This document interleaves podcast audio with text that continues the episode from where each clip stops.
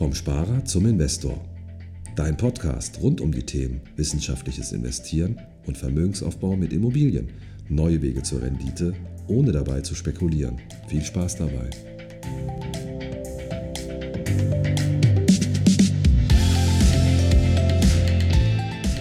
Herzlich willkommen zum neuen Interview vom Sparer zum Investor. Heute habe ich einen ganz besonderen Gast. Ich bin heute in Berlin in unserem Büro und habe den Martin eingeladen. Äh, Martin ist eine mega interessante Persönlichkeit. Wir kennen uns noch gar nicht so lange. Ähm, aber als wir uns kennengelernt haben, das war so, es, es gibt so Menschen, die, die lernt man kennen und dann unterhält man sich ein paar Minuten und dann hast du das Gefühl, das ist ein Freund, den du schon lange kennst, weil man sofort auf so einer Ebene ist. Und das war bei uns so und ähm, das ist auch der Grund, warum wir uns immer wieder gesehen haben und warum wir heute auch hier zusammensitzen, weil ich glaube, dass du ähm, mega viele interessante Sachen zu erzählen hast. Und daher heiße ich dich erstmal herzlich willkommen, Martin. Ja, danke äh, für diese nette Einleitung und die Komplimente deinerseits. Also kann ich nur bestätigen, so die ersten Treffen waren sehr, sehr angenehm und äh, war gleich auf einer persönlichen Ebene einfach ein richtig gutes Verständnis da und ja, bin gespannt auf deine Fragen. Ja, hast es, ist es dein, dein erstes Podcast-Interview? Ja, ist mein erstes Podcast. Erstes Mal. Na, mhm. dann werden wir doch was Gutes draus machen. Martin, wir fangen mal direkt an. Ähm, zuallererst würde mich interessieren, wenn, wenn, wenn du irgendwo auf eine Geburtstagsparty eingeladen wirst und da stehen ein paar Leute, die du nicht kennst und die sprechen dich dann an und fragen, was, wer du bist, was du machst und, und was du noch so vorhast und was du beruflich machst. Was antwortest du da? Hast du da so einen, so einen, so einen Pitch, wo du sagst, das erzähle ich da immer? Ja, man hat schon so seine Standards. Ne? Also auf der einen Seite bin ich äh, glücklicher Familienvater und Ehemann. Ich habe zwei kleine Zwillinge, also das aus dem privaten Bereich. Äh, beruflich bin ich im Projektmanagement bei einer Unternehmensberatung für IT-Projekte. Da geht es im Kern eigentlich darum, Ziele und Anforderungen zu verstehen, so Machbarkeit und Risiken zu analysieren und dann die Projekte in äh, Teilbereiche und Aufgaben runterzubrechen und umzusetzen. Geht auch viel über Kommunikation, Meetings mit verschiedensten Stakeholdern. Also sehr interessant und vielfältig. Aber auch im privaten Bereich äh, habe ich natürlich noch das ein oder andere Projekt, kann man es da auch nennen, äh, interessiere mich sehr für Musik, mache auch selber viel Musik, komponiere, schreibe, ähm, spiele Instrumente und habe auch noch ein anderes kleines Steckenpferd so Richtung Persönlichkeitsentwicklung, was jetzt äh, insbesondere seitdem meine Kinder da sind, nochmal neu an Fahrt gewonnen hat, äh, wo ich mich sehr stark weiterbilde, engagiere und da auch was Eigenes auf die Beine stellen möchte. Cool, also da sind wir, sind wir gespannt. Ich denke mal, da wirst du vielleicht ähm, heute noch ein, zwei Sachen dazu erzählen können, oder? Ich denke schon, ja. okay. Ähm, Martin, jetzt, jetzt stehen wir ja hier an der Stelle, wo du ähm, deine, deine Strukturen und dein Leben so geschaffen hast, wie es heute ist. Das war ja nicht schon immer so und du wirst ja nicht schon immer deine Persönlichkeit so entwickelt haben, wie sie, wie sie heute ist. Ähm, wenn ich jetzt in deinem Leben auf die, auf die Rewind-Taste so rückwärts drücken mhm. würde, ähm, wie bist du dazu gekommen? Wie, wie ist es so abgelaufen, dass du heute der bist, der du bist? Da, also ich würde jetzt mal so im Studiumsalter anfangen, mhm. nicht so vom, von Kindesbeinen an. Also ich hatte eine sehr glückliche Kindheit, aber dann äh, Studienleben. Ich habe zuerst angefangen, Tontechnik zu studieren. Von daher ist es ganz interessant, mal beim Podcast sozusagen auf der anderen Seite vom Mikrofon zu sitzen. war ein mega spannendes und interessantes Studium, wollte ohnehin in die Medien- und Musikwelt danach beruflich eintauchen. Bin aber zur Zeit fertig geworden, als gerade Finanz- und Weltwirtschaftskrise war, also Berufseinstieg sehr schwierig war. Und dann habe ich mich doch nochmal umentschieden und bin dann auf den Weg gekommen, dass ich International Business studiert habe mit Schwerpunkt Marketing und Management.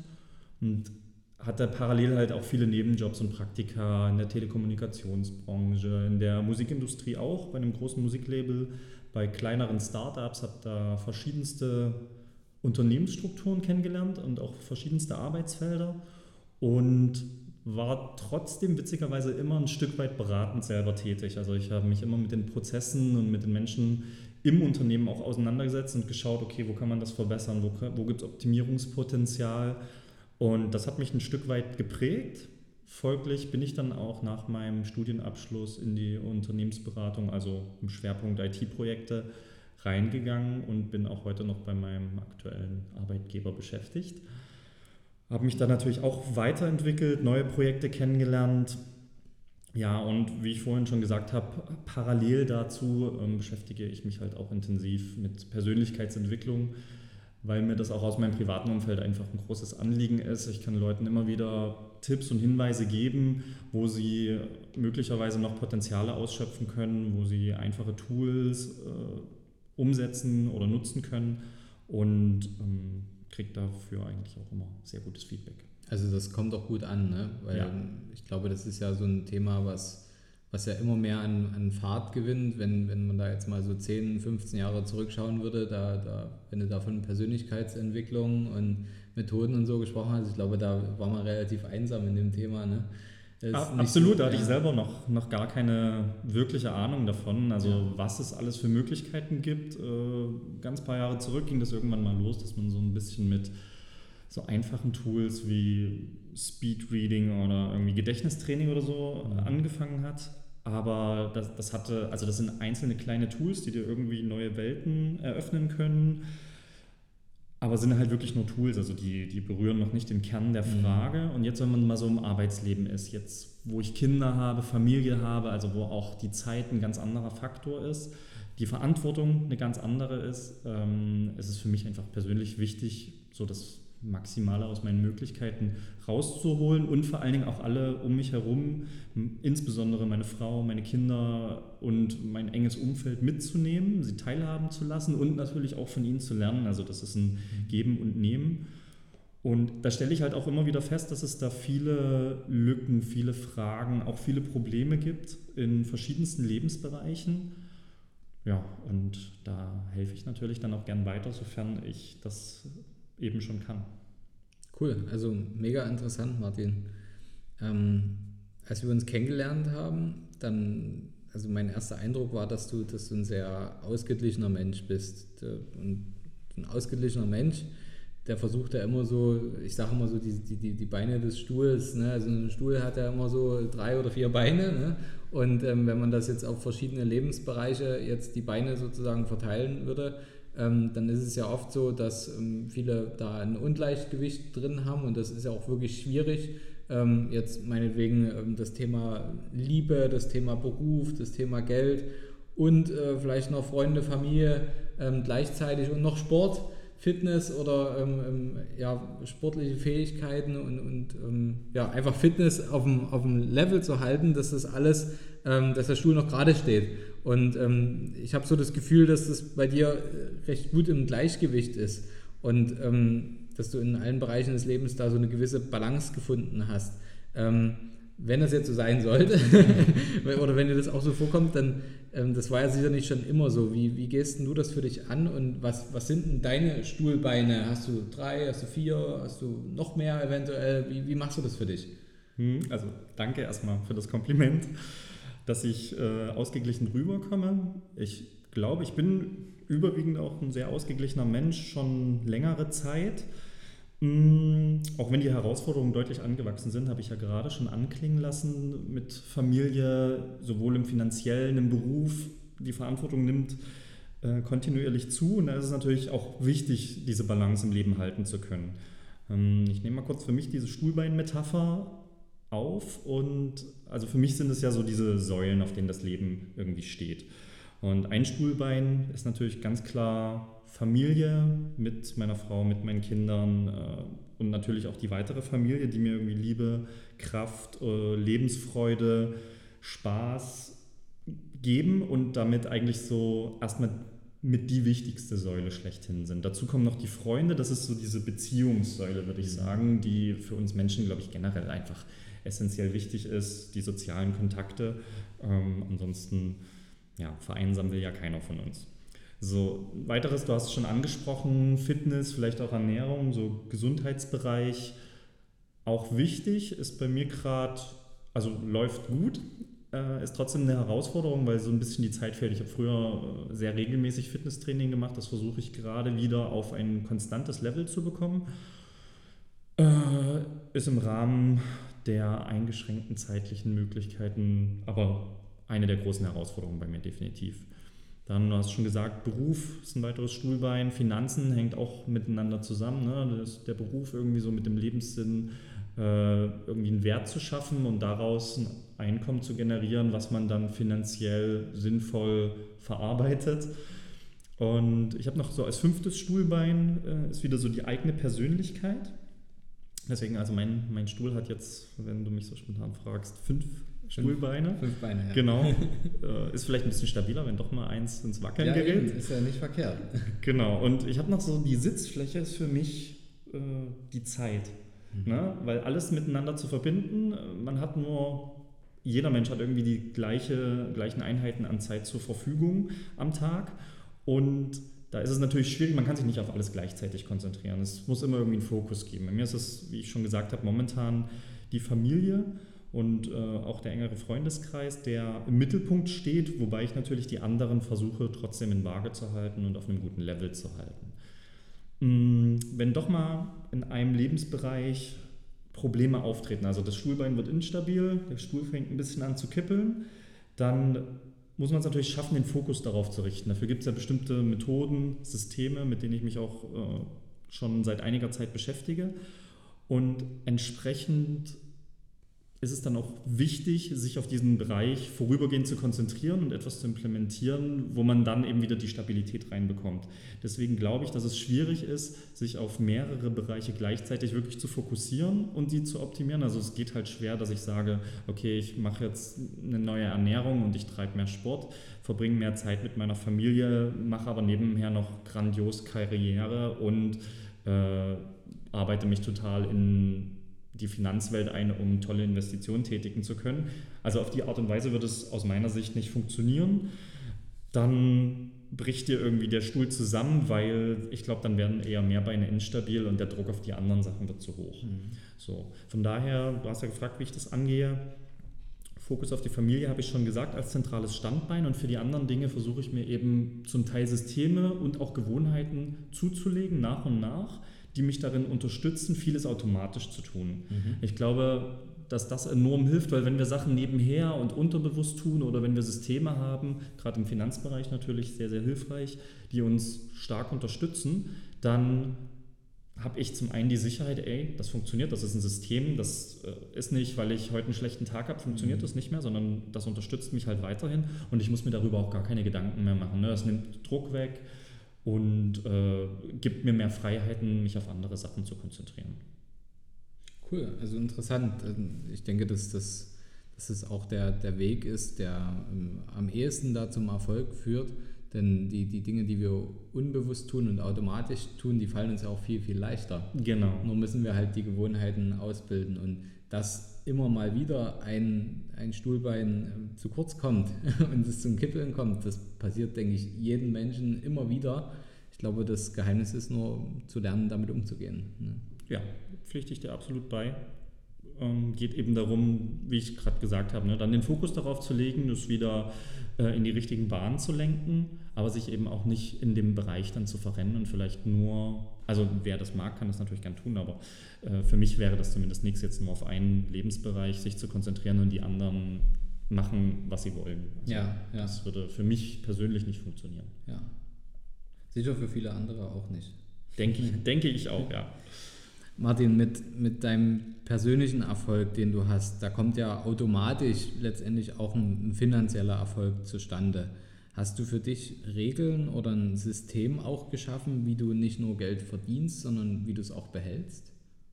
Ja, also habe ich definitiv und bin auch kontinuierlich dabei, das auszubauen, habe mir aber natürlich auch Fachkräfte und Experten dafür gesucht, die mich da unterstützen, weil ansonsten wäre es ein Fulltime-Job. Und äh, kleine Anekdote vielleicht dazu. Ich habe schon sehr, sehr zeitig durch meinen Vater angefangen zu sparen. Also ich habe irgendwie mit sechs, sieben Jahren ging es los, dass ich Taschengeld bekommen habe. Waren so, ich weiß nicht genau, 50 Pfennige oder so die Woche. Und er hat darauf bestanden, bei mir und meiner Schwester, wir haben das beide gemacht, äh, dass wir so ein kleines Büchlein führen, wo wir diese Einga äh, Einnahmen aufschreiben und dann auch aufschreiben, wofür wir das Ganze ausgeben. Und bei mir war es dann so, ich hatte, ohne dass mir das jemand vorgegeben hat, ich hatte das Ziel, ich wollte am nächsten Monatsbeginn mehr Geld haben als im vorangegangenen Monat. Und hat da schon irgendwie meinen Spaß am Sparen entdeckt, weil ich äh, selbst als Kind irgendwie als 7, 8, 9-Jähriger dann festgestellt habe, toll, wenn ich das eine Weile liegen lasse und ansammle, dann kann ich mir was viel Tolleres leisten, als wenn ich irgendwie nur mit den 50 Pfennig losgehe oder später, das Taschengeld hat sich natürlich auch erhöht, ähm, und mir ein Lolli kaufe jetzt mal zum Beispiel. Und das war für mich irgendwie eine prägende Erfahrung. Das ist mir eigentlich erst in, in der Rückschau vor ein paar Jahren bewusst geworden, dass ich darüber schon gelernt habe, Spaß am Sparen zu haben, weil ich mir was Gutes selbst tue für meine eigene Zukunft. Also ich investiere in mich, in mich selbst. Und ähm, dazu kommt noch, äh, also parallel dazu, meine Schwester hat ja das gleiche gemacht. Und das Spannende war, dass ich ihr meistens Geld borgen musste. Also sie hat trotzdem das Geld eben ausgegeben, hat es auch notiert, wofür. Während ich einen anderen Ansatz hatte. Also es lag jetzt nicht nur am Protokollieren, aber das war auf jeden Fall hilfreich, um einfach zu sehen, okay, da, da staut sich was an, da wird was mehr, äh, man, man sammelt einen Wert an. Und heutzutage spiegelt sich das insofern wieder. Ich schreibe natürlich nicht mehr alle Transaktionen auf. Also das wäre viel zu viel bei den mhm. ganzen äh, Zahlungen, die man so in der Woche und im Monat macht. Aber ich mache mindestens einmal im Jahr eine Bestandsaufnahme, gucke so, okay, was habe ich für ein Gehalt, was habe ich für Einnahmen und auf der anderen Seite, was habe ich für fixe Kosten, also für dauerhafte Verträge, die monatlich oder halbjährlich oder jährlich abgehen und was ist so das Budget, was ich für variable Kosten, Lebensmittel, Haushaltswaren etc. habe und gehe dann eben durch, um auch meine persönliche Sparquote zu ermitteln. Das ist was, was glaube ich gar nicht so viele Leute tun. Für mich ist das schon fast selbstverständlich, aber und es hilft auch, ein gewisses Vermögen aufzubauen. Aber ich sehe eben bei vielen bei mir im Umfeld, da geht halt das raus, was am Monatsbeginn oder am Monatsende reinkommt. Das ist halt einen Monat später alle und dann muss halt die nächste Zahlung kommen. Was für mich jetzt nicht so sonderlich nachhaltig ist. Also ich glaube auch, dass man da vielen noch mit relativ einfachen Schritten was auf den mhm. Weg geben kann. Ja. Wie geht es deiner Schwester heute? Der geht es zum Glück gut. Also ähm, die, sie hat gelernt. Sie hat daraus gelernt. Sie hat daraus gelernt, äh, dass immer den Bruder anzupumpen auch nicht so eine komfortable Situation ist. Nein, also mittlerweile, wir haben da auch im Erwachsenenalter drüber gesprochen ja. und mittlerweile, sie hat auch ihre Kosten im Griff, eben weil sie auch eine Übersicht hat. Ich glaube, da wirkt auch das ja. aus der Kindheit schon noch ein bisschen nach äh, weil sie ja immerhin, sie wusste, wofür sie es ausgibt und ähm, ja, sie konnte es mir ja auch in wenigen Monaten dann wieder zurückzahlen. Ich glaube, heute macht sie das äh, aber gar nicht mehr, dass sie da groß, zumindest keine Konsumschulden aufnimmt. Ne? Das ist so. Das ist sehr schön. Also in, in, in dem Falle jetzt ähm, viele Grüße an deine Schwester, wenn sie mal zuhören sollte. Genau. Und ähm, also wirklich erstaunlich und ähm, beneidenswert, denke ich, für viele, viele Menschen, dass, dass deine Eltern oder eure Eltern so früh angefangen haben, euch dort Gewohnheiten anzutrainieren die auf der einen Seite auch Spaß machen, weil ich glaube, das ist das Entscheidende beim Thema Geld, es muss Spaß machen. Und ähm, da wirklich Gewohnheiten auszubilden, die am Ende wahrscheinlich ein Leben lange halten und funktionieren und ja letztendlich für, für ein gutes Leben führen. Ja, absolut. Und im Endeffekt äh, ist es darin gemünzt, dass ich mir auch ein System installiert habe. Das war dann auch auf Rücksprache mit Experten. Ähm, ich hatte das allerdings schon in einer ähnlichen Form vorher. Also ich habe jetzt mittlerweile ein Vier-Konten-Modell, was mhm. ich nutze, wo ich ein Girokonto habe, wo eben die, das Gehalt und die Einnahmen reinkommen und meine persönlichen Daueraufträge, also sowas wie Handyvertrag oder so, mhm. eben davon abgehen. Und dann gehen Daueraufträge auf drei weitere Konten. Das ist einmal mein Sparkonto, wo eben ein fester Satz von meinem Gehalt jeden Monat drauf wandert und das als allererstes. Also wirklich wenn das Gehalt reinkommt, einen Tag später äh, geht das Geld aufs Sparkonto, dieser feste Sparsatz, weil das eben so ein bisschen mein Leitsatz ist, das ist meine Investition für mich in meine Zukunft und das hat auch den entsprechend wichtigen Stellenwert, ganz zu Beginn zu kommen und nicht irgendwann erst am Ende, wenn man vielleicht gucken muss, ist noch Geld übrig. Also das ist ganz entscheidend. Dann habe ich ein, ja, so ein Freizeitkonto, würde ich es nennen, wo ich, das ist so für alle möglichen Ausgaben, wenn man abends mal essen geht mit Freunden oder einen Kinoabend macht, was auch immer. Dafür geht dann auch jeden Monat gibt es ein festes Budget dafür. Und in manchen Monaten bleibt ein bisschen was übrig, an manchen Monaten äh, verbrauche ich dann halt das vom Vormonat mit, aber da habe ich eben auch so ein festgelegtes Budget. Und das dritte Konto ist ein Konsumkonto zusammen mit meiner Frau, wo wir beide auch einen festen Satz einzahlen und dann Miete, Nebenkosten, Internet, äh, Anschaff, größere Anschaffung für die Kinder, also alles das da zusammen bündeln. Die Einkäufe, Lebensmittel, Haushalt ähm, gehen alle von diesem Konto ab. Und damit fahren wir beide auch sehr gut. Also ich habe sie mittlerweile auch aufgegleist, dass sie quasi für sich dasselbe System im Hintergrund installiert hat. Und man merkt halt automatisch, man muss sich nicht mehr darum kümmern. Es kommt automatisch ein Teil vom Gehalt ähm, in den Spartopf rein. Und gleichzeitig ist es aber auch so kalkuliert, dass wir jetzt nicht total den Gürtel enger schnallen müssen. Also wir sind nicht im Verzichtsmodus, sondern es ist schon so, dass wir noch Geld haben, um in den Urlaub zu fahren, um irgendwie schöne Geschenke auch für unsere Kinder oder auch für Freunde und Verwandte zu kaufen. Ähm, man muss also nicht groß verzichten. So, das ist natürlich auch vom Gehalt abhängig ein Stück weit, aber ich denke, wenn man einen kleinen prozentualen Anteil sich zur Seite packt, dann merkt man das auch nicht großartig, vor allem wenn man es am Anfang tut, weil man muss dann eben mit dem Restlichen auskommen und das schafft man in der Regel auch. Also allen, denen ich bislang das empfohlen habe, dass auf so eine Art und Weise oder zumindest ähnlich aufzubauen, die waren alle nachher sehr, sehr positiv dem gegenüber eingestellt und haben das alle beibehalten. Das ist, ähm, Martin, psychologisch ist das total wertvoll, was du gerade gesagt hast. Weil du, man trickst sich ja selber damit ein bisschen aus. Wir Menschen sind ja, sind ja ganz anders gepolt. Und ähm, es ist ja nur eine Frage, wie, wie setze ich so meinen Rahmen, also durch welche Brille schaue ich. Und ähm, für viele ist ja das Thema Sparen was Negatives. Also die sehen das als, genau, als ja. nicht positiv an. Und, und so drehst du das natürlich rum, indem ich mich selber bezahle. Ne? Ich bezahle also nicht erst äh, meinen Vermieter, meinen Klamottenladen und äh, den äh, Einzelhandelsladen, wo ich, meine, wo ich meine Lebensmittel kaufe, sondern ich bezahle halt erstmal mich, bevor alle anderen was bekommen. Und irgendwie kommt man ja trotzdem immer hin. Ne? Genau. Selbst wenn man äh, ja. Stück für Stück die Sparraten erhöht und auch sich, sich Ausgaben für unvernünftige Dinge zum Beispiel zu genehmigen. Ich glaube, auch das ist ein wahnsinnig positiver Effekt und ein psychologisch positiver Effekt, der uns eben zeigt, ja, du darfst ja trotzdem. Und ähm, dieses, dieses System, das, das ist natürlich sinnvoll, um es auch langfristig durchhalten zu können, weil ähm, ich weiß nicht, wie oft mir schon Menschen begegnet sind, die, die total ambitioniert waren und sagen, du, ich habe jetzt ähm, 20, 30, 40 Prozent Sparrate und ähm, wo, was ich natürlich toll finde, wenn man das macht und wenn man das, das durchziehen kann, aber eben die wenigsten halten das langfristig durch. Ja. Ähm, weil das Leben halt meistens anders spielt. Und wenn man sich natürlich ein System schafft, was man wirklich langfristig durchhalten kann, das führt natürlich zum Erfolg. Genau, sind halt lauter, genau, sind eigentlich lauter kleine Stellschrauben. Wenn man sie so erzählt, klingt das relativ selbstverständlich und einfach. Ähm, das genau zu justieren, muss man sich schon Gedanken machen, mhm. weil das eben, wie ich gesagt habe, ein ganz wichtiger Punkt ist ja, dass man nicht seine eigene Lebensqualität runterschraubt. Ne? Aber vielleicht kann man ja hier und da trotzdem eine Ausgabe sparen, wo man dann feststellt, ah, da gebe ich regelmäßig Geld für aus, aber mhm. also so ein gutes Beispiel, was ich dafür nehme, ist zum, äh, sind Fitnessstudios. Mhm. Wenn man da regelmäßig hingeht, ganz, ganz toll. Ich kenne einige Leute und ich war selber eine Weile lang äh, Teil dieser Gruppe ähm, Mitgliedschaft bezahlt, dann umgezogen, dann war es so ein bisschen weiter weg, dann ist man vielleicht noch einmal im Monat gegangen, irgendwann gar nicht mehr gegangen. Der mhm. Vertrag lief noch ein Jahr, der ein oder andere in meinem Umfeld hat es verpasst zu kündigen.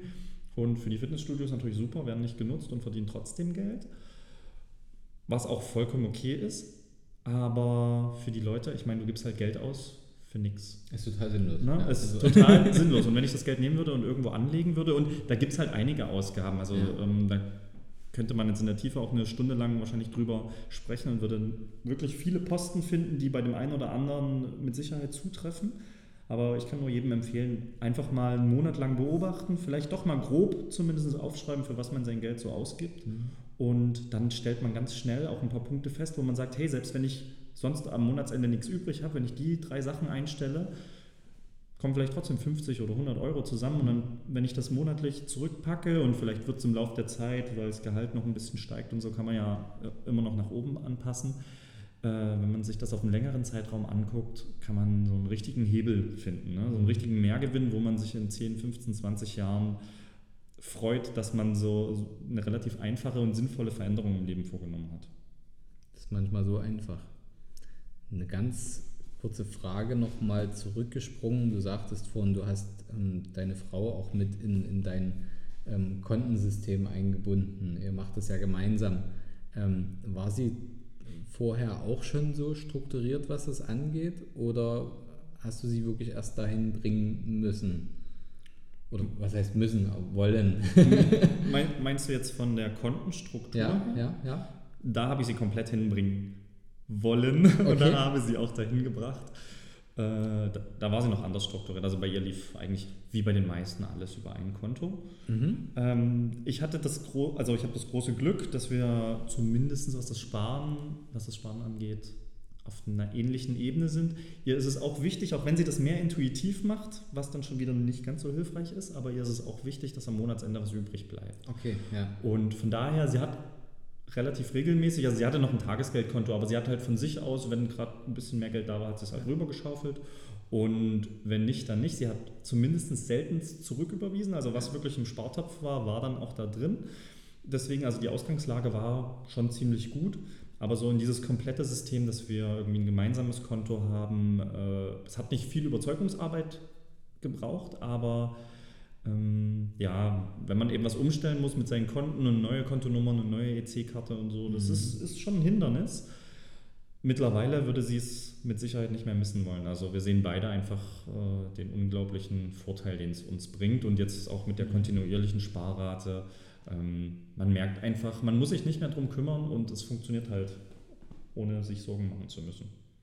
Das ist echt cool. Also ähm, ich weiß nicht, vielleicht hast du jetzt ganz spontan ähm, ein, zwei Tipps für, für Ehemänner, die, die in so einer Situation stecken, dass sie sagen, ja, ich will meine Frau gerne in unser finanzielles Leben mehr einbinden, um zum Beispiel das, wie, wie ihr, das so gemeinsam ihr macht das ja schon sehr professionell. Ne? Mhm. Ähm, okay, es muss ja jeder so entscheiden, wie, wie weiter dort geht. Mhm. Ähm, aber um diese, diese Hürde zu überwinden, wenn vielleicht auch die, die Ehefrau nicht so das Interesse dafür hegt, hast du da vielleicht irgendwie ein, zwei so kurze Tipps, wo du sagst, äh, probier doch mal so oder sprich doch mal das an. Fällt dir da spontan was ein? Ich würde auf jeden Fall mal ein Beispiel durchrechnen, was mhm. es bringt, wenn man eine feste Sparrate hat, also wenn wirklich fest am Monatsende was übrig ist und das mal vergleichen mit dem, was man jetzt aktuell gespart hat. Also so Potenzial gegen was ist und dann gibt es ja so Zinstabellen, mhm. kann man mal reinschauen und selbst wenn es relativ niedrig verzinst ist, je nachdem, in was man das anlegen möchte, ähm, wird man sehen, dass wenn man sich einfach mal so einen Zeitraum, sagen wir zehn Jahre vornimmt, ähm, dann kann sich die Frau, glaube ich, schon ganz gut vorstellen, ah, na, aber mit so einem Mehrwert, mit so einem ähm, Geldwert, den ich dann zur Verfügung habe, da kann ich ja ganz tolle Sachen machen, um, mhm. sei es jetzt für einen Urlaub oder Anzahlung für ein Haus oder was, was auch immer. Ja. Das Projekt, das kommt ja auch ganz aufs Gehalt drauf an. Ja. Aber ich finde, sowas weckt so ein Stück weit die Träume und damit auch die Emotionen. Ähm, außerdem der, der Schritt dahin ist ein bisschen aufwand, aber wenn man es einmal hat, ist es halt erheblich einfacher. Also man mhm. behält viel besser die Übersicht.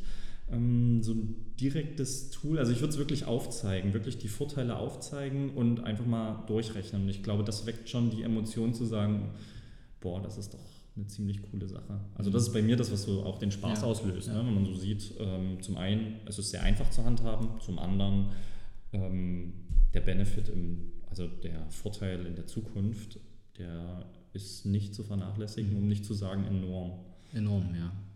Also danke erstmal für die Tipps. Ähm, einen würde ich auch noch dazugeben, Gerne. Ähm, weil, weil er mir sehr oft begegnet und ähm, weil es in unserem Beruf eben auch ein, ein wichtiges Thema ist. bei uns ist es so, wenn wir, wenn wir in der Anlageberatung sind und ich lerne jetzt jemanden neu kennen, und wir hatten das Thema auch ganz kurz, ähm, dann, dann lernt man jemanden kennen und ähm, der Herr oder die Dame hat halt einen Partner und ähm, dann fängt man an, denjenigen alleine zu beraten. Und ähm, ich habe halt gemerkt, dass es so wichtig ist, dass wenn man schon gemeinsam so seine Zukunft plant, dass man dann gemeinsam am Tisch sitzt. Auch wenn jetzt zum Beispiel die, die Frau nicht unbedingt die äh, Entscheiderin ist oder die Strategin ist in der Beziehung, was das Geld angeht, aber letztendlich spricht sie ja immer noch mit und es ist auch immer noch ihr Geld. Und ich habe gemerkt, dass wenn, wenn man da gemeinsam von Anfang an plant und ähm, natürlich auch eine Vertrauensebene mit seinem Berater dann, mit seinem Experten ähm, äh, pflegt und die Beziehung auch pflegt, dass das ein wesentlich schöneres und effektiveres, zielgerichteteres äh, Arbeiten ist. Das haben wir auch so miteinander dann gemerkt. Ne? Ähm, Absolut, ich glaube, das ja. ist, also den Tipp kann ich mitgeben. Also Leute, wenn ihr euch beraten lasst, äh, bringt immer eure Frau, euer Mann mit. Das ähm, ist total wichtig und man kann halt gemeinsam an einem Strang ziehen. Genau, dass man auch diese gemeinsame Vision hat und nicht der Mann stellt sich die eine Sache vor und dann ist es, weiß er sich, schon abgeschlossen und die Frau ja. zu Hause schlägt die Hände über den Kopf zusammen, weil sie ganz andere, auch finanzielle Ziele hatte, ja. aber ganz andere. Ähm, ich würde vielleicht doch noch einen kleinen Tipp. Also ich mhm. habe selber ja einiges an Material mir besorgt, habe auch ein Finanzseminar besucht und da bin ich halt wirklich proaktiv auf meine Frau zugegangen. Also ich habe sie wirklich aktiv an dem Wissen teilhaben lassen. Am Anfang hat sie zugegebenermaßen auch ein bisschen die Nase gerümpft, meinte mhm. so, ah, ist ja langweilig. Spätestens, und deswegen bin ich äh, zuerst auf das Beispiel eingegangen, spätestens am Beispiel hat sie dann auf einmal große Augen gemacht und dachte so, wow, das, das ist da möglich. Und dann meinte ich so, ja, und das ist ähm, ein kleiner Schritt und es ist gar nicht so viel Aufwand. Und seitdem, sobald ich da neuen Input habe, reiche ich das eigentlich immer an Sie weiter oder wir beschäftigen uns irgendwie zusammen damit im begrenzten Rahmen. Wir haben nicht so viel Zeit. Äh, wir versuchen natürlich auch den Fokus auf unseren Kindern zu halten, aber abends, wenn die dann im Bett sind, hier und da mal eine halbe Stunde. Das muss ja mhm. nicht jede Woche und nicht, nicht mal jeden Monat sein. Das sind ja meistens langfristige Entscheidungen, die man da trifft. Aber ab und zu sich zusammenzusetzen und auch die eigenen Ziele zu besprechen und aufzuschreiben auch noch ein ganz wichtiger Punkt, die Dinge aufzuschreiben, dass sie nicht nur im Kopf rumgeistern, sondern dass man sie wirklich irgendwo auf dem Papier hat und ähm, damit arbeiten kann. Äh, das finde ich, das sind wie gesagt kleine Sachen, die einen ja. ganz großen Unterschied ausmachen. Ja, ja. Cool, also haben wir schon mal ein paar Tipps zusammengestellt. Mhm. Ähm, liebe Ehemänner, bringt es euren Ehefrauen bei, liebe Ehefrauen, bringt es euren Ehemännern bei. Das macht Sinn und vor allem Spaß. Martin, wie investierst du selber dein Geld? Ja, da bin ich noch gar nicht so lange dabei, aber zum Glück gibt es ja euch Experten auf diesem Feld, die da auch eine sehr, sehr gute Beratung liefern. Und mittlerweile ist, also lange Zeit lag bei mir auch das Geld irgendwie auf dem Tagesgeldkonto mhm. rum und ich wusste nicht so richtig, ich war ein Stück weit risikoavers, wollte nicht irgendwie Aktien kaufen, weil ich auch ehrlich zugegeben habe, wenn ich nichts davon verstehe, da blind reinzugehen, ist Quatsch. Da kann ich mein Geld auch ins Spielcasino bringen wahrscheinlich. Und äh, ich ursprünglich mich mit der Thematik, was Investments angeht, auch noch nicht so befasst hatte. Das hat sich jetzt in den letzten ein, zwei Jahren doch deutlich geändert. Also ich habe sowohl mein Wissen ähm, deutlich verstärkt und aufgebaut, als auch mir eben ähm, von mehreren Seiten professionelle Beratung geholt und seitdem geht eben ein Teil von den Ersparnissen regelmäßig in den Depottopf, der in unterschiedliche Anlageklassen gestreut ist, wo ich mich auch sehr wohl damit fühle und im Endeffekt, wenn man mal auf der anderen Seite guckt, Inflation ist einem ja ein, bekanntes, ein bekannter Begriff, aber wenn man mal wirklich durchrechnet, was es im Laufe von 10, 15, 20 Jahren ausmacht, dann äh, dafür haben wir Menschen halt, glaube ich, in der Regel kein Gefühl. Also da sind wir von der Intuition auf einer ganz anderen Ebene, als es die Fakten dann tatsächlich wiedergeben. Und ähm, genau, also die, der, das eine ist das Depot, wo es eben in verschiedene Anlageklassen geht. Und seit kurzem bin ich auch Investor in einer Denkmalimmobilie, was auch ein sehr, sehr spannendes Thema ist, was mir auch durch äh, eure Beratung näher gebracht wurde, durch ein Seminar von euch, wo ich angefangen habe, mich damit zu beschäftigen. Und dann hat eben von den Rahmenbedingungen, wo wir uns ausgiebiger darüber unterhalten haben, alles so gut gepasst. Meine Frau war enthusiastisch, kann man schon fast sagen. Ähm, ich war auch sehr begeistert und wir haben das jetzt gerade ähm, durch und sind auch sehr froh über diese Entscheidung und sehr dankbar, diese Möglichkeit bekommen zu haben. Also auch da nochmal zusätzlich ein bisschen gestreut und äh, auf lange Sicht äh, ein gutes Investment gemacht. Das bedeutet ja, ähm, dadurch, dass ihr ja quasi zwei Strategien fahrt, Ich meine, das Depot ist natürlich ähm, dafür da, auch langfristig Vermögen aufzubauen, richtig? Mhm, genau. Und ähm, hat natürlich auf der anderen Seite den Vorteil, dass du ja doch recht flexibel trotzdem bist. Wenn, wenn du jetzt im, im Not, absoluten Not, Not, Notfall ähm, mal Geld brauchst. Ne? Richtig, ja. Und ähm, die äh, Immobilie als Kapitalanlage ist ja auch irgendwo ein langfristiges Investment. Ne? Mhm. Ne? Ähm, hat natürlich den Vorteil, dass da noch ein enormer Hebeleffekt dahinter ist und ähm, du ihr ja letztendlich auch, ich meine, ihr, ihr arbeitet fleißig, verdient fleißig Geld, das heißt, ihr zahlt natürlich auch fleißig Steuern, genau. ähm, wo ihr die zu zahlende Einkommensteuer, zumindest einen, einen, großen Teil davon, in Vermögen damit umwandelt mit, mit der, mit der äh, Denkmalimmobilie.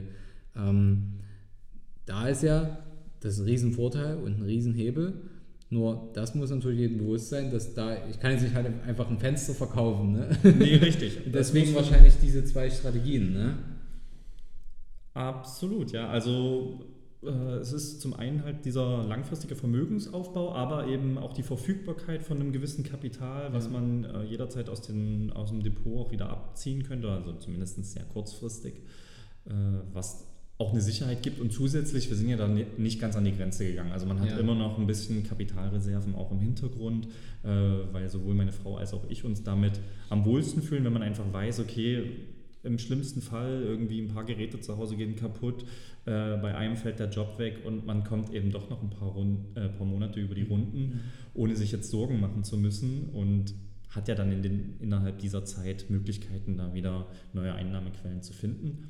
Steht jetzt momentan zum Glück nicht an, also es läuft auch alles in geordneten Bahnen, aber auch diese Sicherheit ist uns total wichtig, also da nicht 100% alles in irgendwelche Investments ähm, zu geben und dann, sobald irgendein Notfall eintritt, sagen zu müssen, okay, jetzt müssen wir da wieder was rausziehen. Also es ist schon eigentlich der Teil, wo wir sagen, wir haben noch unsere, unser Sicherheitspolster und der Rest ist dann eher mittel- und langfristig angelegt, um sich in Zukunft welche Träume auch immer erfüllen zu können. Habe sogar noch eins vergessen. Ich habe jetzt nämlich gerade noch für meine Kids auch ein kleines Depot angelegt.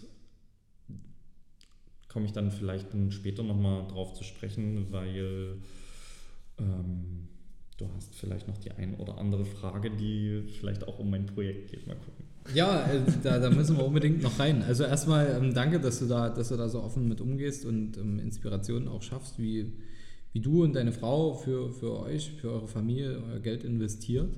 Mhm. Und ähm, jetzt sind wir gerade beim Thema Familie auch gewesen.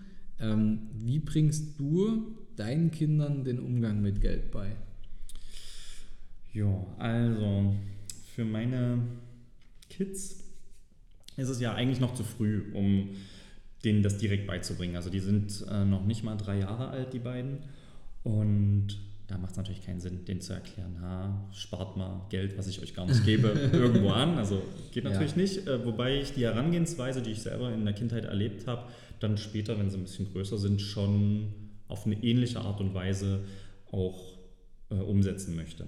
Also mir geht es erstmal darum, das Richtige mit Geld vorzuleben, auch so richtige Denkweisen, Glaubenssätze, was äh, Geld und was Finanzen angeht aufzuzeigen und sie damit auch ein Stück weit unterbewusst einfach, hm, ja, ich will nicht sagen zu trainieren, aber dass sie sich das eben abschauen können. Wie machen Mama und Papa das? Das ist ja das, wie Kinder auch typischerweise unter anderem lernen.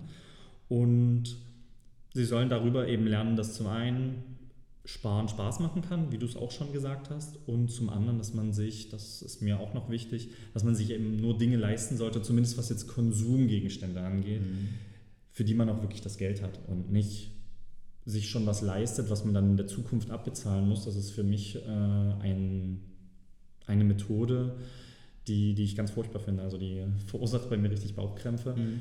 ähm, weil ich einfach weiß, man verpflichtet sich dazu, in der Zukunft Dinge zu leisten, dafür, dass ich mir jetzt irgendwas gönne. Ähm, das ist was, was auf Dauer in der Regel nicht gut gehen kann. Ja, bringt mich ja auch ein Stück weit zur ähm, Persönlichkeitsentwicklung dann zurück, weil über meine Kinder, also ich habe mich vorher ja schon ausgiebig damit beschäftigt, wie kann man so die eigenen Wünsche und Träume umsetzen, wie kann man es wirklich greifbar machen und dann äh, das Ganze auch zum Fliegen bringen. Seitdem ich zwei Kids habe, ist ja weniger Zeit da, ist mir allerdings auch aufgefallen, dass für die essentiellen Lebensbereiche, was so diese Persönlichkeitsentwicklungsschiene angeht, gibt es eigentlich nur eine Richtung, die uns ein Leben lang begleitet, vom Lernen her, wo wir wirklich kontinuierlich dazulernen. Und das ist so Richtung Beruf, weil das ganze klassische Bildungssystem darauf ausgelegt ist, dass wir später mal einen Job ergreifen. Natürlich bildet es auch im Sinne der Allgemeinbildung, aber was so Beziehungen, Gesundheit, Persönlichkeit angeht und so Querschnittsthemen wie Glaubenssätze, Denk, Denkmethoden und Denkweisen, äh, Emotionen, das bleibt alles teilweise ganz auf der Strecke oder wird halt wirklich nur am Rande aufgegriffen. Also in der Schule kommen ja so Beziehungen und Emotionen, das ist eben das Zwischenmenschliche, was man in diesem Umfeld erlebt. Aber es ist nicht so, dass man jetzt wirklich über Jahre hinweg auch ein Stück weit geschult wird, wie, wie mit Emotionen umzugehen ist oder wie ich mit meinen Denkweisen und Glaubenssätzen auch mein Handeln enorm beeinflusse, obwohl das so, also für mich sind es ganz essentielle Fragen des Lebens und ähm, darüber bin ich halt immer mehr in diesen Bereich reingekommen, weil ich dachte, da sind so viele Hebel und kleine Dinge, die man justieren kann. Ähm, weil Kinder haben ja auch eine bestimmte Methode zu lernen oder selbst wir Erwachsenen. Ne? Es gibt im Wesentlichen so dieses Ausprobieren, einfach mal machen und auf der anderen Seite Nachahmung, was ich gerade schon gesagt habe, dass ich es möglichst gut vorleben möchte, damit sie ähm, ja, ein gutes Vorbild haben. Was das Ausprobieren angeht, ein Kind sammelt irgendwie eigene Erfahrungen, probiert unterschiedliche Ansätze aus. Kinder haben ja viel Fantasie und gehen an Dinge ganz anders ran als wir Erwachsenen. So, jetzt ist es allerdings der Fall, dass wir Erwachsenen sehr, sehr schnell einschreiten. Also Kinder sind ja eigentlich kleine Wissenschaftler, so mhm. sehe ich das immer. Ne? Die probieren aus und analysieren dann tatsächlich auch ihre Resultate und ziehen ihre Schlüsse daraus. Als Erwachsener kennt man bei der Art der Experimente, die die Kinder da tun, also sei es was runterfallen lassen, was irgendwie laut knallt oder was kaputt geht, wir wissen in der Regel, was das Resultat sein wird auch wenn wir den Ansatz vielleicht nicht nachvollziehen können. Und dann schreiten wir ein, weil es eben ganz viele Regeln gibt, weil wir sie, weil wir das gerade nicht gut finden, was da passiert, ähm, weil wir ihnen auch helfen wollen, weil wir die Kinder unterstützen wollen. Im Endeffekt ist das aber was, was Kinder auch in bestimmten Situationen auf jeden Fall hemmt und so ein bisschen bremst.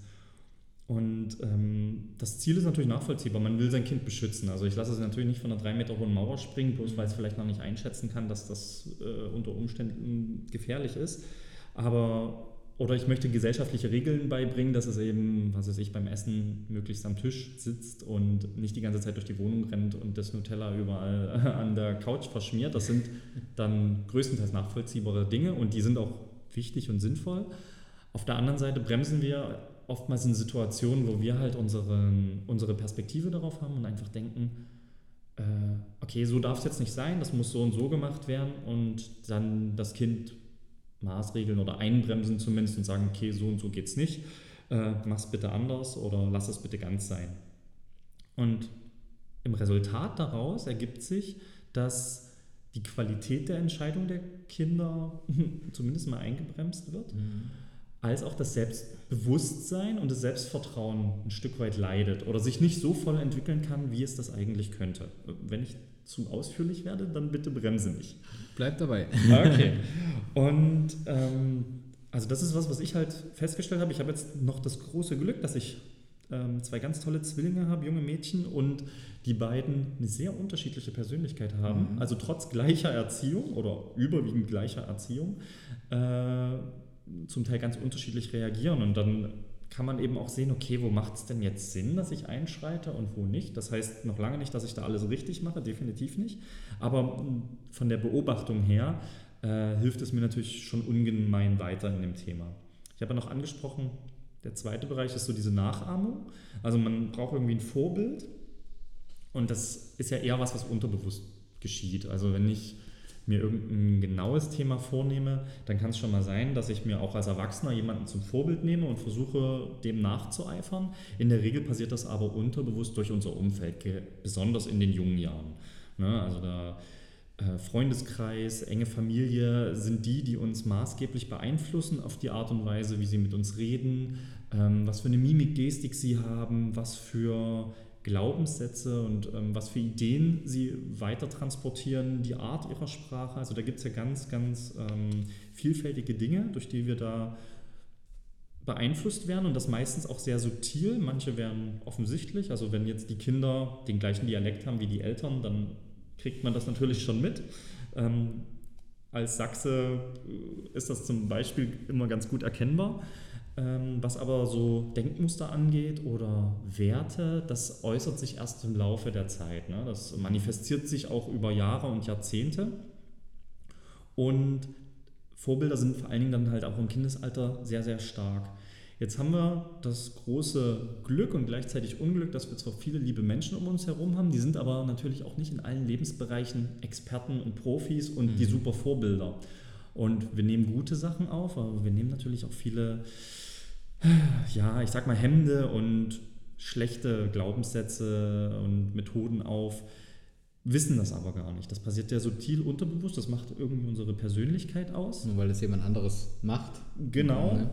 Und ähm, zum Teil sind es ja auch Leute, die man dann als Kind irgendwie bewundert und ganz toll findet. Und später stellt man dann fest, naja, aber der wirkte zwar cool mit seiner Zigarette, ich nehme jetzt mal ein ganz plastisches ja, Beispiel, ja. aber äh, rückwirkend hat es mich zum Rauchen gebracht, war aber vielleicht nicht so eine tolle Entscheidung. Mhm. Das ist jetzt schon was sehr Offensichtliches. Ja. Ähm, kann auch sein, dass jemand die ganze Zeit durch die Gegend rennt und ähm, im Ernährungsbereich zum Beispiel äh, vielleicht ein bisschen Übergewicht hat, schon ein paar Diäten probiert hat und dann die ganze Zeit äußerst, ja, ich kann halt nicht abnehmen. Geht halt nicht. Mhm. Funktioniert nicht, sind die Gene, mhm. was auch immer. Und da sieht man, wie, also das wird sich auch bewahrheiten ein Stück weit, weil diese Glaubenssätze und die Gewohnheiten, die man auch mitbringt, ja sehr, sehr stark sind. Und ähm, das hatte für mich zur Folge, wo ich mich eben sehr viel mit dieser Persönlichkeitsentwicklung beschäftigt habe, dachte ich mir so, was folgt denn daraus für die Kinder im Kindesalter? Also auf der einen Seite bei bestimmten Erfahrungen hemmt man sie, man, man bringt zum Teil schlechte Glaubensmuster bei, man hat auch, nicht nur, das ist ganz wichtig, auch einen negativen Einfluss vielleicht auf Selbstbewusstsein und Selbstvertrauen und vieles realisiert man erst im Erwachsenenalter und dann bedeutet es ja einen enormen Aufwand, das ins Positive umzumünzen. Also weil eine Gewohnheit abzustellen und ein schlechtes Glaubensmuster umzudrehen, bei manchen Dingen mag es noch relativ einfach gehen, bei vielen ist es auch einfach viel Arbeit. Deswegen gibt es da auch eine relativ große Industrie, mhm. die eben mit Seminaren, mit Fachliteratur ganz tolle Unterstützung und Hilfeleistungen gibt, um da auch voranzukommen. Aber mein Ansatz oder mein persönliches Fazit war davon eher, warum beginnt man denn damit nicht im Kindesalter. Also mhm. warum ist das nicht auf dem klassischen Bildungsweg mit repräsentiert? Über Schule, Ausbildung, Studium kommen die meisten Themen nicht wirklich vor. Und wie kann man die Lebensqualität von Geburt an schon für seine Kinder ähm, optimieren, sage ich mal? Also wie kann man es ins Positive wenden und diese Erkenntnisse, die ich für mich gewonnen habe und die ich auch weiterhin gewinnen werde, weil ich mich auch weiterhin belese, äh, was kann man dafür für sich nutzen und ins eigene Leben integrieren, um den möglichst guten Start und ein möglichst gutes Fundament ähm, zu liefern. Und damit ist nicht gemeint, dem Kind irgendwie vorzugeben, du musst jetzt Star-Pianist werden oder Supersportler, Fußballprofi, keine Ahnung. Also äh, da, darauf ziele ich überhaupt nicht ab, sondern ein gutes Fundament meine ich, äh, dass sie trotzdem eine freie Entscheidungsgewalt haben und sich auswählen können, was sie später mal machen wollen und wo ihr Schwerpunkt im Leben ist, aber dass sie eben unterstützende Glaubenssätze haben, dass sie gute Dinge, äh, wie wir jetzt beim, bei den Finanzen drüber geredet haben, dass sie eben lernen, okay, wenn ich ein bisschen was spare, das ist ein Invest für mich, was ich mit dem Geld später mache bleibt vollkommen dem, der Person selber überlassen oder dem Kind selber überlassen. Aber wenn ich ihm schon die Möglichkeit gebe, sowohl übers Depot hat es später hoffentlich schon einen gewissen Mehrwert und soll dann aber auch damit umgehen können, mhm. um es ein bisschen ähm, praktischer zu halten. Wenn ich da ganz kurz mal reingehen kann, Martin. Na, na klar. Ähm, wenn ich das so verstehe, das ist ja jetzt ein Punkt, der wirklich mega interessant für Eltern ist, weil wenn ich jetzt so zurückschaue und auch heute begegnet mir das ganz oft. Es gibt so viele junge Leute, Jugendliche, junge Erwachsene, die suchen gezielt nach einem Mentor, nach einem Coach, mhm. jemanden, der die so richtig ins Leben reinbringt und denen zeigt, wie sie erfolgreich werden, egal in welcher Ebene jetzt. Mhm.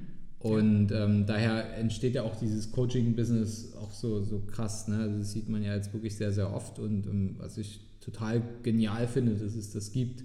Und ähm, wenn man da natürlich in der, in der Elternrolle schon wie eine Art Mentor oder Coach, letztendlich ist man das ja, weil die, das, was die Eltern sagen, ist zumindest eine Zeit lang ja die Wahrheit der Welt. Definitiv, ja. Für die Kinder.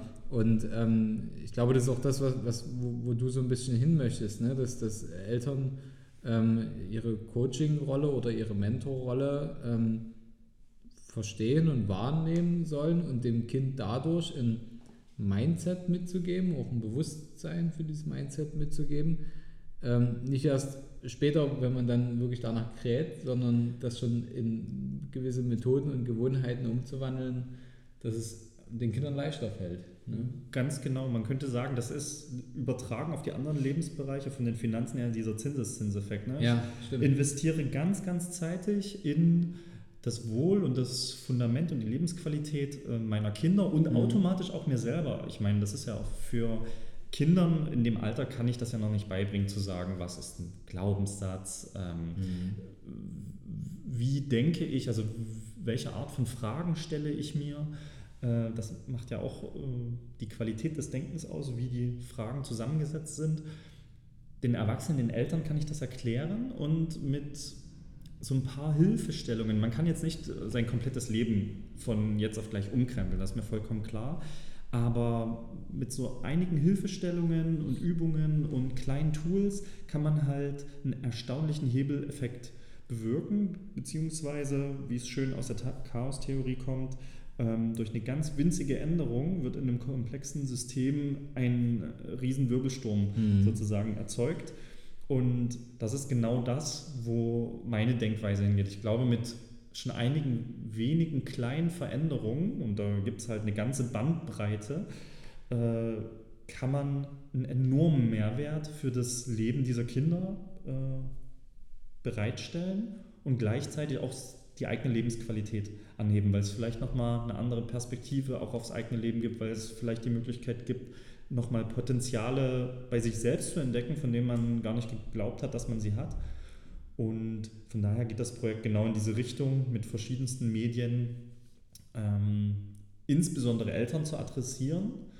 Aber ist natürlich auch für jeden Erwachsenen irgendwo ein Stück weit interessant. Ich glaube, Persönlichkeitsentwicklung ist einfach äh, ein spannendes Thema, vor allen Dingen, wenn man es sehr konzentriert ähm, zusammentragen kann und äh, den Leuten so eine Quintessenz aus vielen verschiedenen äh, Literaturstücken äh, und Seminaren und so weiter zu geben. Also meistens fehlt ja die Zeit, das ist so einer der wesentlichen mhm. Faktoren, äh, dass die meisten Menschen gar nicht die Zeit haben, sich ausgiebig da reinzulesen in die Materie. Und ich sage halt, okay, ich mache das und insbesondere Eltern, weil ich weiß, dass ich selber auch sehr, sehr wenig Zeit habe, neben meiner Familie, ähm, denen das bereitzustellen und ähm, kurz und knackig schon gleich ein paar praktische Sachen an die Hand zu geben, wo jeder nach wenigen Wochen schon feststellt, ah cool, wenn ich das schon vor zehn Jahren gewusst hätte, ich jetzt auch vor zehn Jahren schon angewandt, wo ich noch keine Kinder hatte oder wo, wo, wo meine Kinder vielleicht noch ganz klein mhm. waren. In die Richtung äh, geht halt das Projekt, genau. Da sind wir ja jetzt schon im, im, äh, in dem Thema drin. Also das heißt, neben deinem Familienleben, neben deinem Fulltime-Job, oder? Mhm, ja. Fulltime-Job, ja. ähm, der dich ja auch im Kopf sehr fordert, schätze ich mal. Zumindest klingt die Beschreibung stark danach. Ja, ist schon herausfordernd. ähm, neben all dem ähm, baust du also momentan an einem Projekt, was, was es Eltern erleichtert, ähm, in der Persönlichkeitsentwicklung schneller voranzukommen und das auch an die Kinder zu übertragen. Genau, das ist eine gute Zusammenfassung.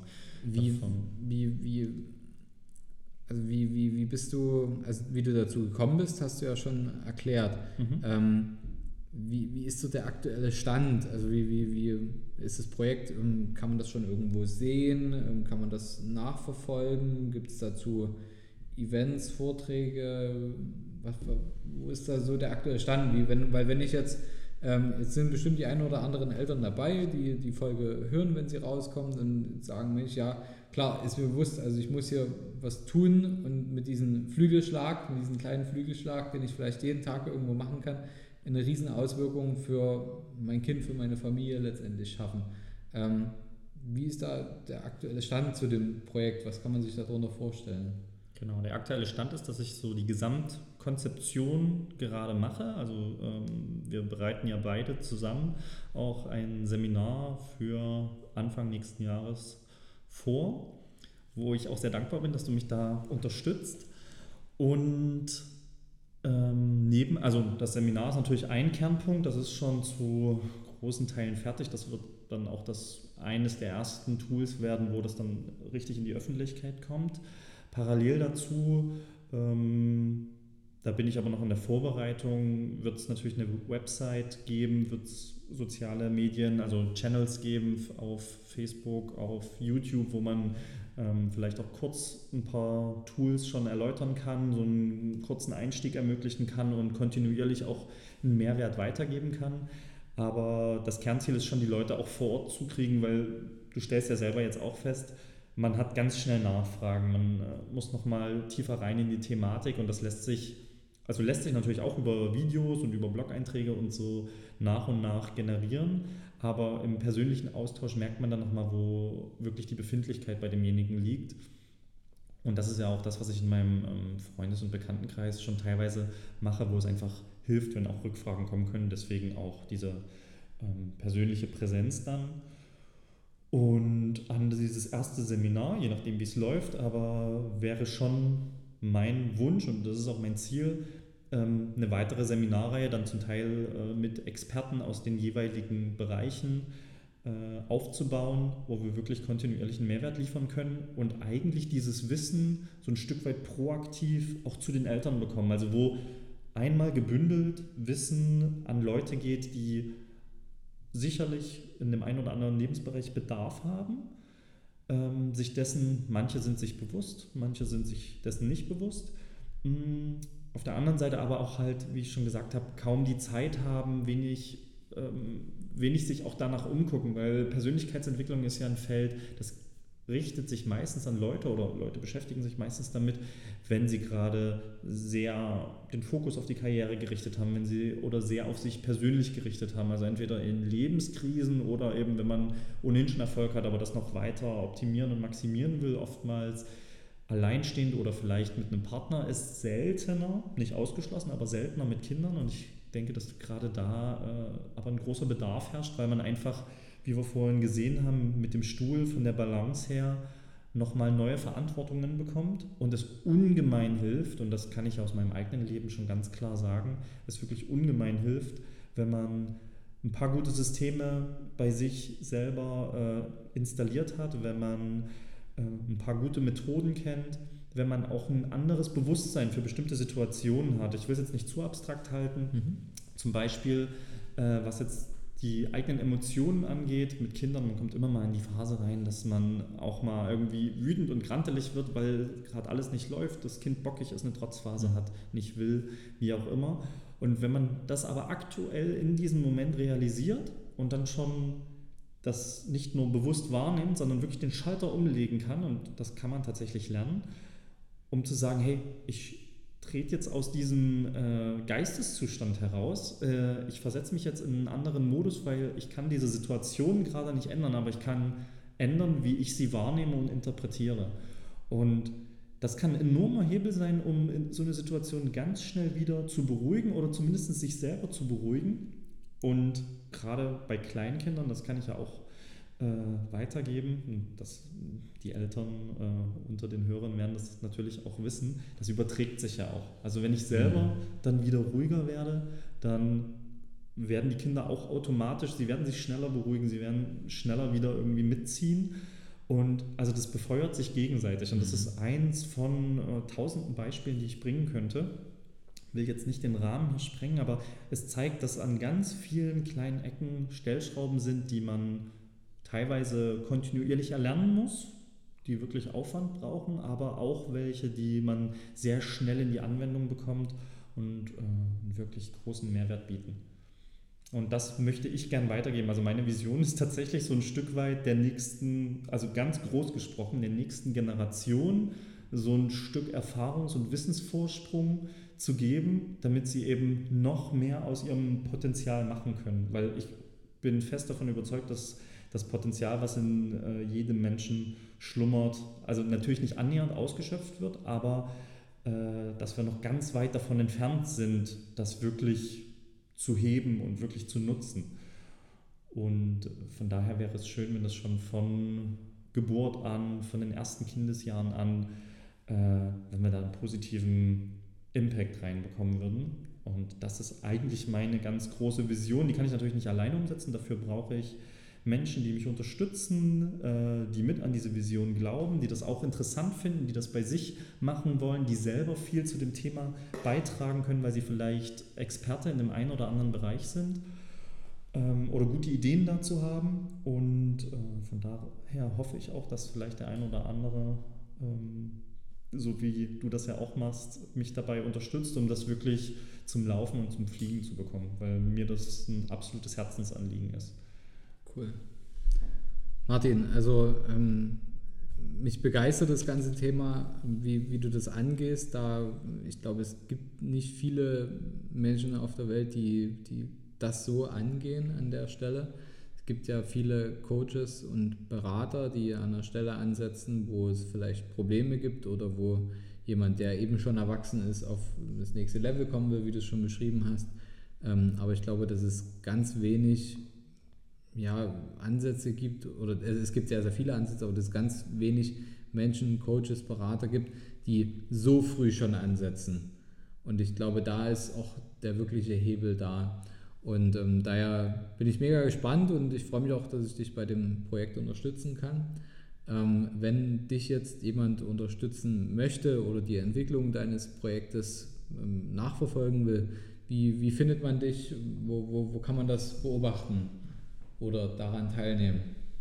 Mm, ideal wäre einfach an die E-Mail-Adresse, die du dann äh, anhängen wirst, äh, mich darüber zu kontaktieren. Das wäre, glaube ich, der ideale Weg, weil das dann auch wirklich direkt mit dem Projekt äh, verknüpft ist. Mhm. Ansonsten findet man mich natürlich auch über die einschlägigen Portale, über äh, sowohl Karriereportale, sowas wie Xing und LinkedIn, äh, als auch Facebook. Also wenn man meinen Namen, der dann auch in voller Gänze erscheinen wird, nehme ich an, äh, wenn man danach sucht, dann findet man mich. Sollen wir da die Links in die, in die Shownotes mit reinpacken? Können wir, können ja? wir gerne mit reinpacken. okay, klar. machen wir.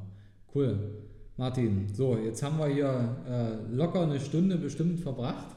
Ähm, aber äh, ist wie im, wie im Flug vergangen, wie man so schön sagt. Ja, das stimmt. Ähm, vielen, vielen Dank für deinen tollen Input. Ähm, ich denke, hier werden einige Punkte dabei sein, wo der ein oder andere, der nicht nur Eltern, ähm, was davon mitnehmen können. Und ähm, ich denke, wenn hier Fragen kommen, wenn hier Punkte kommen, die nochmal ausgewertet werden müssen, ähm, können wir bestimmt auf deine Unterstützung mit einer Wiederholung zählen, oder? Na, aber auf jeden Sehr Fall. Schön. Sehr schön. Ja, Martin, vielen, vielen Dank für deine Zeit. Ähm, ich verabschiede mich jetzt aus der Folge, indem ich sage, wenn es euch gefallen hat, eine super Bewertung mit fünf Sternen hinterlassen.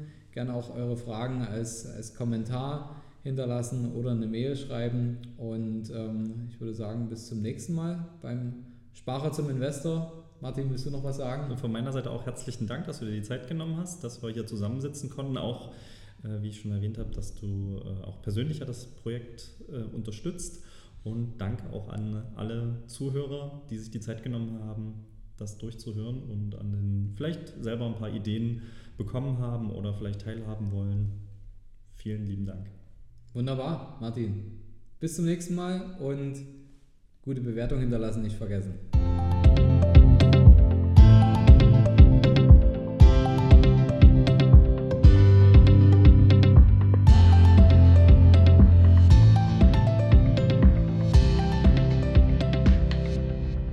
Hast du Fragen zur heutigen Podcast-Folge oder brauchst du Unterstützung, deine Investments erfolgreich umzusetzen, Steuern zu sparen oder deinem Depot mal so richtig Aufwind zu geben? Dann schreib mir gerne eine Mail an schuster at capitalreinvest.de. Die Mail findest du auch nochmal in den Show Notes. Ich freue mich von dir zu lesen.